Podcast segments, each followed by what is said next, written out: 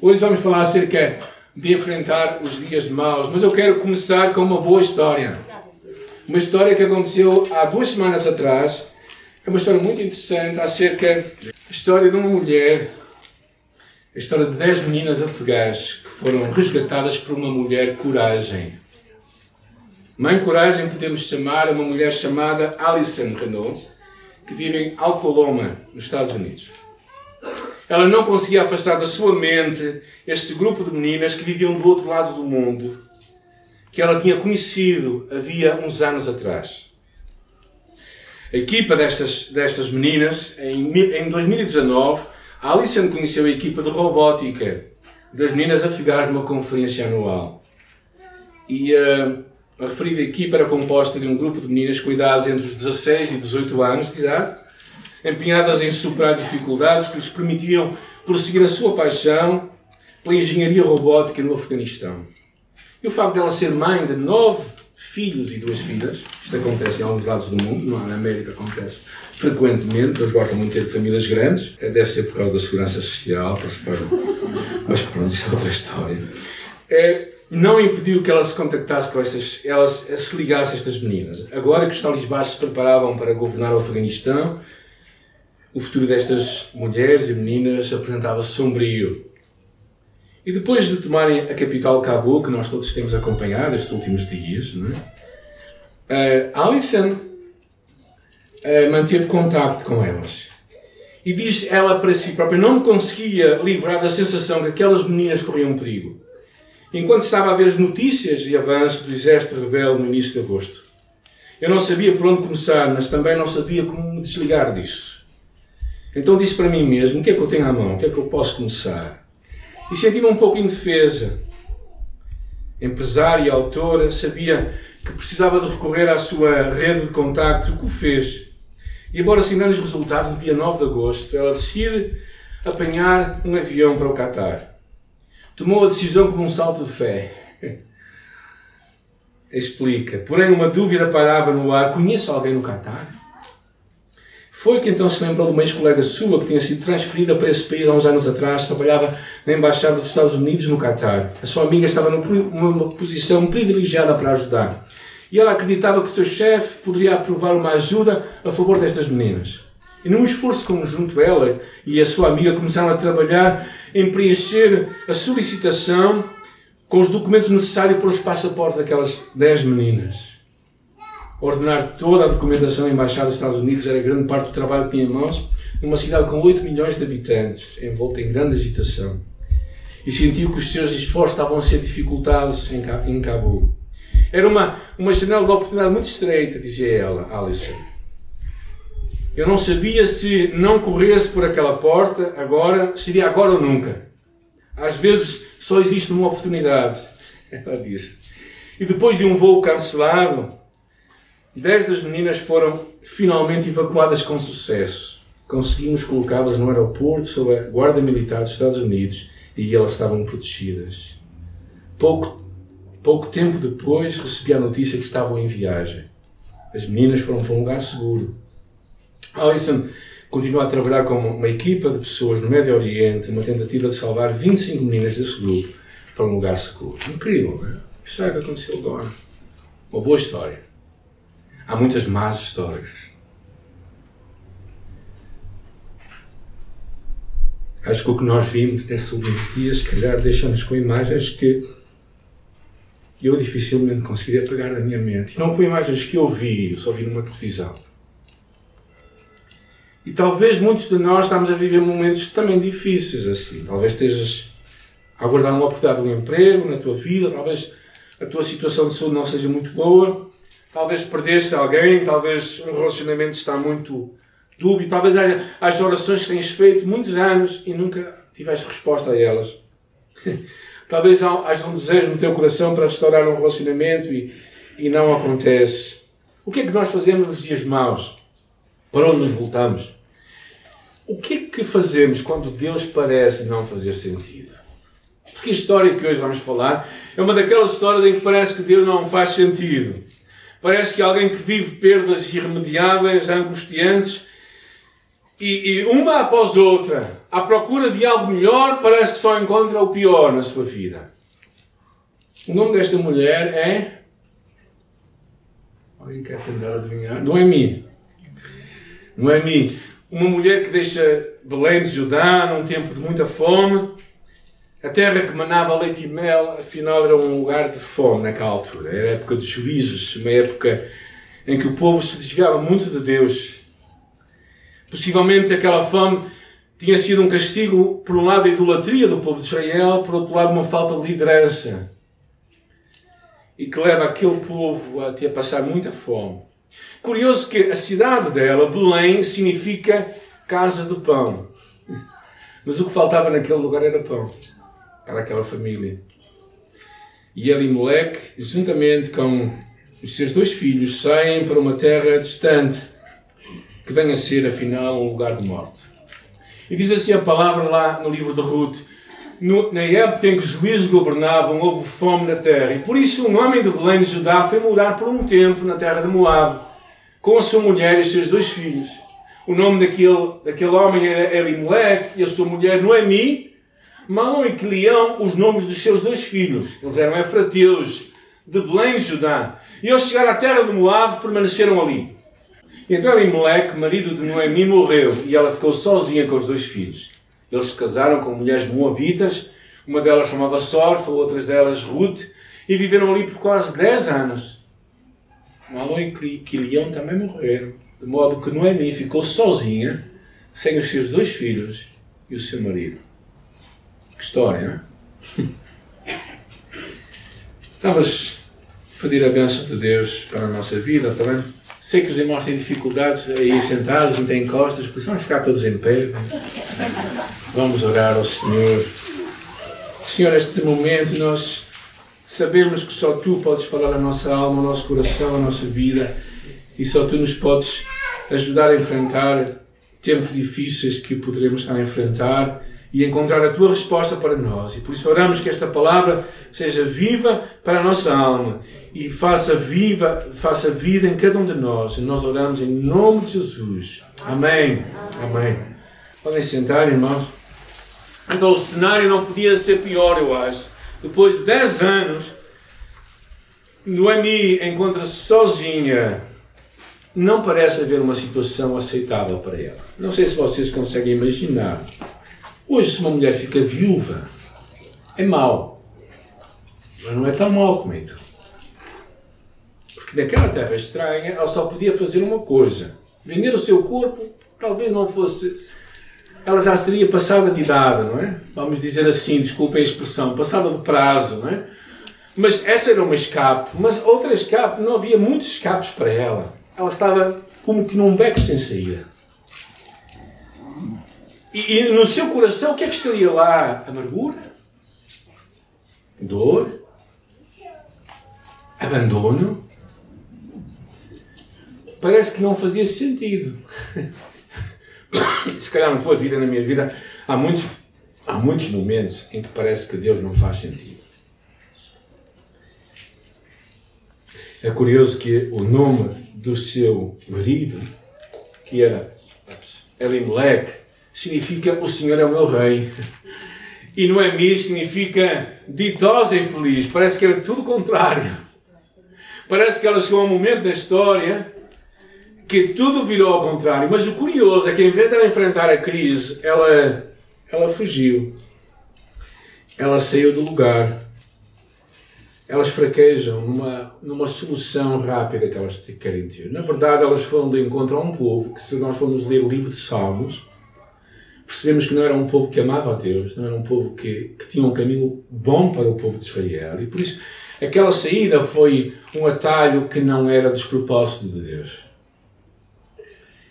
E, e na verdade, diante de tudo aquilo, diante de todas aquelas perdas e retrocessos na vida, ela dá um grito e diz: Porquê é que vocês me chamam Noemi? Melhor é que me chamem Mara, que significa amarga porque todo o poderoso tornou a minha vida muito amarga. Basicamente, Noemi uh, lança um grito a que diz: Onde é que tu estás, Deus, agora? Já alguém fez essa pergunta a Deus? Eu já fiz algumas vezes. Onde é que tu estás, Deus? Agora que eu preciso de ti, onde é que tu estás? E o primeiro pensamento que eu queria partilhar convosco é que muitas vezes ir na direção errada sempre vai levar a um destino errado. Em vez de buscar alimento em Betel, onde havia o povo de Deus, ela foi a Moab. Em vez de procurar Deus, ela procurou seus próprios recursos. E infelizmente muitos de nós também fazemos o mesmo na nossa vida. Em vez de procurarmos Deus em alturas de crise, muitas vezes nos afastamos, ficamos frios, ficamos desanimados. Achamos que o melhor é, é procurar outro caminho, outro sítio.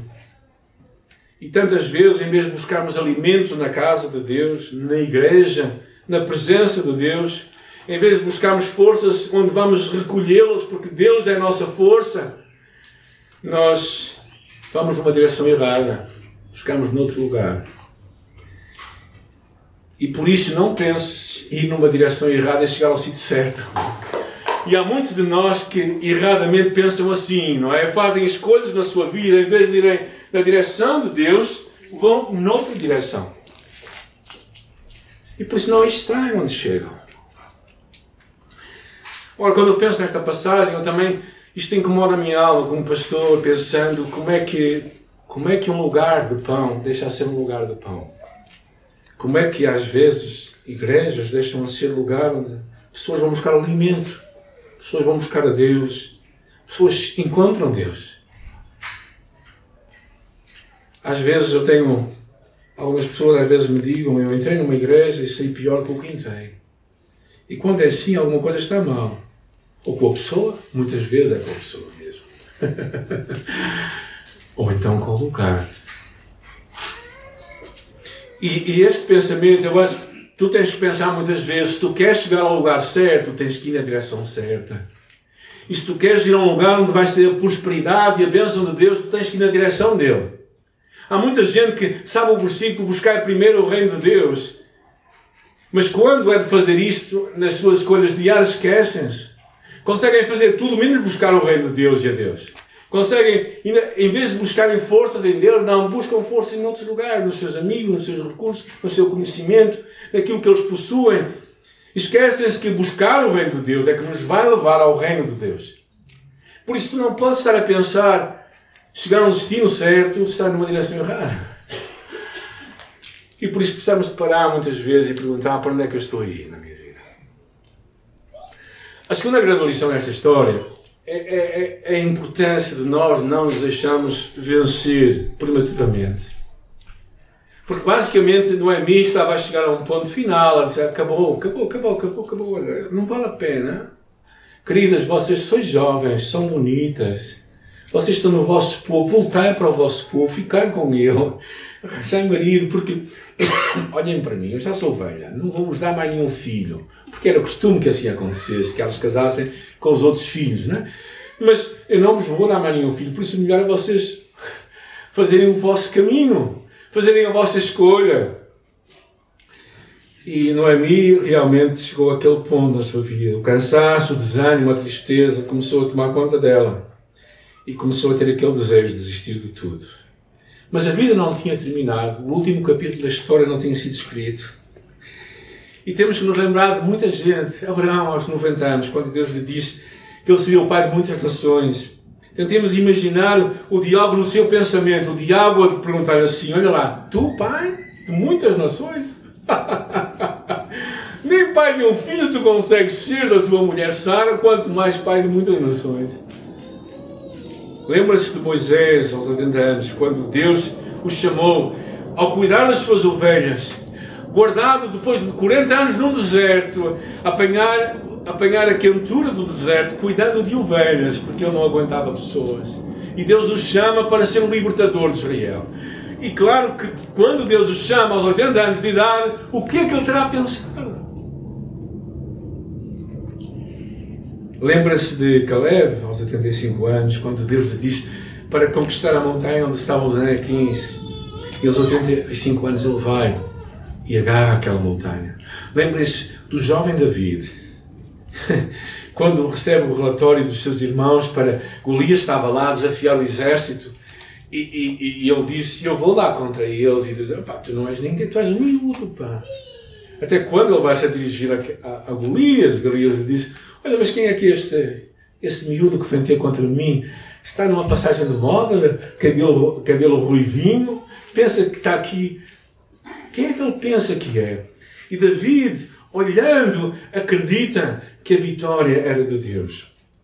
Ou seja, não te deixes vencer prematuramente. É interessante que diz a palavra que o coração do homem planeia o seu caminho, mas o Senhor lhe dirige os passos. Quando tu confias em Deus, quando tu vais na direção de Deus, quando tu vais, tu sabes que Deus vai dar um escape. Talvez não seja o que tu pensas, talvez não seja o que eu penso, mas é o que Deus quer.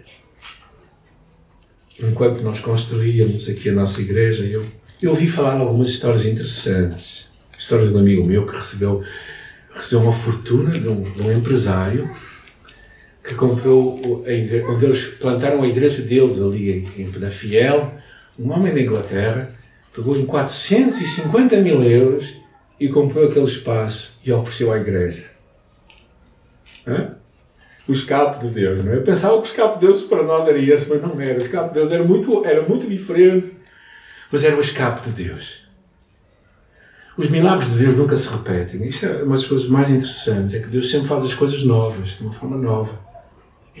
E quando tu estiver num momento assim, o que é importante é estar na direção de Deus. Estás a fazer o que Deus quer que tu faças e caminhares para Ele. E de alguma forma é interessante não perderes a esperança. Noemi é perdeu a esperança porque ela olhou para as suas circunstâncias em vez de olhar para Deus. E muitos de nós, que já estamos a viver tempos assim também. Como é que eu cheguei a esta situação? Talvez tenhamos que perguntar: será que a trajetória da minha vida nestes últimos tempos está em direção a Deus ou estou ir numa outra direção? Se estás indo numa direção errada, nunca vais chegar ao destino certo. E muitos de nós esquecem-se disto, não é? Mas o terceiro pensamento, que é muito interessante, é percebermos que uma, uma visão distorcida de Deus vai nos dar uma visão distorcida do mundo e da vida que nós temos. Porque ela culpa Deus, mesmo estando a viver fora da vontade de Deus aqueles 10 anos, toda a culpa na sua perspectiva de Deus. E alguns de nós também têm assim, dão uma visão errada de Deus. E quando é assim, sabe o que é que vai acontecer? Isso, vocês vão começar a ser consumidos pela ira e pela amargura em vossa alma. E ela, a sua visão de Deus é muito interessante o testemunho que ela dá naqueles dois versículos, que ela diz: A mão do Senhor se descarregou sobre mim. Ou seja, Deus com a sua mão pesada, colocou sobre mim. Eu estou aqui, estou aqui amassada pelo seu castigo. E mais à frente ele diz: O Senhor testifica contra mim. O Todo-Poderoso me tem feito mal. Noemi achava que a sua vida, as suas tribulações, era maldição de Deus e, como tal, não havia escape. Mas nós sabemos que nem sempre é assim. Tiago clarifica dizendo Considerem por motivo de grande alegria ao passarem por provações, pois sabem que a prova da vossa fé produz perseverança. No livro de Hebreus também percebemos que Deus disciplina aqueles que amam. Ou seja, muitas vezes aquelas provações que vêm, às vezes até o castigo que vem, temporário de Deus, não é o final de tudo. É? Nós nunca, nós nunca castigamos o nosso filho para ele ficar a olhar para a parede sempre. É? Queremos que ele olhe para outras coisas, mas por um tempo ele tem que perceber o que tem que fazer de certo. Espero que vocês façam isso com os vossos filhos. Eu já fiz com os meus. É? Mas a vida no Emi também não se encontrava numa maldição constante. Na verdade, eu acredito que ela estava em parte a receber parte das suas escolhas, mas também ela poderia mudar o seu destino ao esperar em Deus. E há uma coisa que eu acho que é a sua salvação, que é este momento em que ela diz, em que ela diz, o Todo-Poderoso. A palavra que ela usa é a palavra El Shaddai, o Deus Todo-Poderoso, que significa o Deus adequado, o Deus suficiente, o Deus que é tudo o que nós precisamos sempre que precisamos. E neste tempo, ele era o El Shaddai de Noemi. Neste tempo, ele era aquele que poderia mudar a sua história. E quando vêm doenças à nossa vida, ele é o El Shaddai. Quando vem crise na nossa família, Ele é o El Shaddai. Quando vem o desânimo, Ele é o El Shaddai. Quando vêm as dificuldades imensas, Ele é o El Shaddai, o suficiente, aquele que vem ao nosso encontro. E às vezes, curiosamente, a vida de alguns pode e é mais difícil do que outros, mas não temos que alimentar aquela mentira que nós nascemos para sofrer. Ninguém nasceu para sofrer. Ninguém. O sofrimento está lá na nossa vida. Mas o nosso destino final não é o sofrimento. O sofrimento muitas vezes é simplesmente algo que nós apanhamos pelo caminho. Deus te criou a ti e a mim para a eternidade, nunca para o sofrimento. E, e ainda que a dor e o sofrimento sejam reais, muitas vezes também até acidentes de uma sociedade desigual e pecadora, da qual muitas vezes nós podemos também ser vítimas. E algumas vezes tu e eu fazemos más escolhas em nossa vida, nunca podemos esquecer que o amor de Deus continua presente numa cruz. Nós precisamos de ver Deus não através das nossas circunstâncias, mas através do seu amor e da sua bondade. O seu sofrimento era real e ninguém lhe tirou a morte do seu marido e dos seus dois filhos, mas o seu destino não era sofrer. Precisamos de crer que Deus tem algo para nós. E como diz a palavra lá no livro de Isaías, e vocês não leem o que eu escrevi em cima, mas pronto, porque eu não, não reparei, quando troquei aqui o fundo, diz: ergam os olhos e olhem para as alturas. Ergam os olhos e olhem para as alturas. Quem criou tudo isto? Aquele que põe em marcha cada estrela no seu exército celestial e a todas chamas pelo seu nome. Tão grande é o seu poder e tão imensa a sua força que nenhuma delas deixa de comparecer. Levanta os olhos para Deus. Levanta os olhos para o El Shaddai, o Deus adequado, Todo-Poderoso, o Deus que ela parece que tinha esquecido por um pouco, mas de repente da sua boca sai aquela palavra, El Shaddai. Claro que se calhar precisamos de fazer uma análise da nossa vida e perguntar porque é que eu cheguei a este ponto? Será que eu estou na direção certa? Ou será que eu estou numa direção errada e, e penso que vou chegar ao destino certo? Esquece, isso não é possível. Tu tens que fazer as boas escolhas para chegar ao destino certo. E neste entretanto, quando, quando as coisas não acontecem como tu esperas, continuar, persistir e olhar para a frente, levantar os olhos para Deus, saber que Deus está perto. Deus ainda está no controle da tua vida. Este ano que temos passado, este ano e meio, foi desafiante para muitos. Há umas palavras interessantes de, do Hobbit de Tolkien, o Frodo, que diz ao seu ao feiticeiro Gandalf, que ressoam hoje. Ele diz assim: Quem me dera que isso não tivesse acontecido no meu tempo. Quem me dera que isso não tivesse acontecido no meu tempo. Dizia Frodo. E Gandalf diz assim: Também eu. E assim fazem todos que vivem em tais tempos. Nenhum de nós gostaria que este tempo viesse. Mas não nos cabe a nós decidir o tempo que vivemos. Tudo o que temos que decidir é o que fazemos com o tempo que nos é dado. E tu e eu, foi-nos dada a oportunidade, uma nova oportunidade, uma oportunidade de, de olharmos para a frente e vermos o que Deus tem para nós e agarrarmos.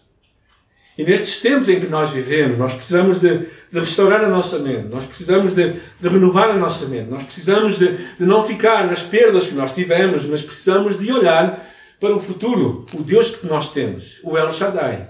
Aquele que é o Deus adequado, é o Deus suficiente, é o Pai que com os braços abertos aguarda a chegada do Filho pródigo.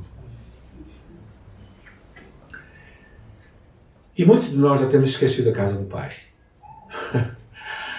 o problema do, do, filho pródigo foi que ele, pensando ir para longe, ele pensou que a casa que ele ia encontrar era melhor que a casa do pai. Mas quando mais à frente da vida ele, repensa a sua vida e diz assim: A casa do meu pai.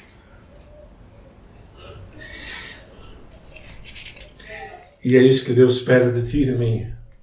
É que nós voltemos à casa do Pai, onde Ele aguarda-nos com os braços abertos para nos abraçar.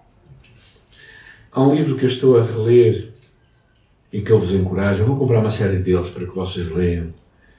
Chama-se O Filho Pródigo. O Regresso do Filho Pródigo. É uma história escrita sobre um quadro do Rembrandt de um padre que escreveu aquele livro. E é uma coisa incrível mesmo, porque mostra, nos faz relembrar este. Noemi pensava que tudo tinha terminado, mas sabem, na verdade, o melhor da história de Noemi está para vir. Nós vamos falar dela mais à frente. Na próxima semana vamos ter uma visita, uma pessoa muito querida nossa que vai estar connosco. Mas a história de Noemi não termina aqui. E é interessante que o desfecho de Deus às vezes acontece nos momentos que nós menos esperamos. Por isso, não te deixes vencer prematuramente. Não penses que tudo terminou. Não entregues as cartas. Não deixes que a esperança desapareça. Porque o, o El Shaddai, o Deus adequado, Deus que é tudo que tu e eu precisamos, continua presente aqui, hoje à espera de homens e mulheres que queiram gritar por Ele e que queiram clamar. E queiram, eu acho que na sua grande transparência e honestidade, na sua, o que hoje se chamaria, na sua inteligência emocional, que hoje se usa muito, não é? A sua inteligência emocional não é minha contra o Deus. E sabes porquê? Porque ela foi honesta. E isto é uma coisa que nós, como igreja, valorizamos muito, é um dos nossos valores, sermos autênticos. Porque se nós não formos autênticos, Deus nunca poderá trabalhar connosco. Quero orar por ti nesta manhã, mas eu gostaria também de convidar quem quiser uma oração, depois no salão principal, a porta vai ficar aberta ali. Eu vou pedir aos Jorge e Isabel para poderem estar lá em cima e também eh, quem mais puder subir também orar. Mas talvez tu estejas preso em Moab. Talvez tu estar muito longe. Estás preso naquele lugar longe. E Deus quer te abençoar em Belém. Mas para isso, tu tens que te lembrar da casa do Pai, do abraço do Pai. Porque é o teu lugar. Aí é o teu lugar. Um lugar onde, onde Deus sempre está à nossa espera. Porque a história do filho pródigo é tão interessante quando o filho decide voltar para casa com aquela conversa ensaiada. Na verdade, o pai o vê ao longe e corre para ele. E qualquer pai, na posição daquele pai, não correria para o filho. Mas o pai corre para ele porque o ama e sempre esperou por ele. E Deus sempre espera por ti e por mim. Não importa onde tu estás, não importa como tu estás, não importa o cheiro que tu tens, mas Deus sempre espera por ti e por mim e aguarda que voltemos para casa, porque a casa é o lugar onde devemos estar. E, e alguns de nós estamos tão longe da casa do Pai continuamos teimosamente em outra direção, pensando que vamos chegar ao destino certo. e precisamos dar uma volta na nossa vida. Precisamos voltar para Deus. Voltar para o Deus que te ama, que te recebe, que olha para ti tal qual tu és. Levanta os teus olhos para o alto e vê Deus, o Criador de todas as coisas, que aguarda por ti. Quero orar por ti agora também. Ficar em pé, eu quero mesmo no teu lugar, se Deus está a falar à tua alma, levanta as tuas mãos ao Senhor, estenda as tuas mãos para a frente, como queiras. Mas recebe este Deus que te ama nesta hora. Senhor, nesta manhã, eu te louvo porque a casa do Pai é o melhor lugar onde eu posso estar. Eu não me quero esquecer nunca da casa do Pai. A casa onde eu sou recebido, amado, querido, aceito tal qual eu sou e eu te louvo por a casa do Pai. A casa do Pai é um lugar, um lugar fascinante, onde há, há recebimento, onde há acolhimento, onde há, onde há paz, onde há tranquilidade em nossa alma, onde há algo que ninguém pode tirar, nem riqueza nenhuma pode dar. E Senhor, eu oro para que sempre, sempre, sempre eu nunca me esqueça da casa do Pai. e oro por aqueles que estão longe, que voltem perto. Oro por aqueles que estão em uma direção errada, que saibam dar uma volta à sua vida e voltar-se na direção do Pai. E, e saber que a história não terminou. O último capítulo da história ainda não está escrito. Ainda há muito à nossa frente. E no que houver à nossa frente, seja muito ou pouco, tu podes fazer milagres acontecer. Foi o que fizeste em mim, o que fizeste em tanta gente, é o que podes fazer em nós. Eu peço isso por Jesus. Amém.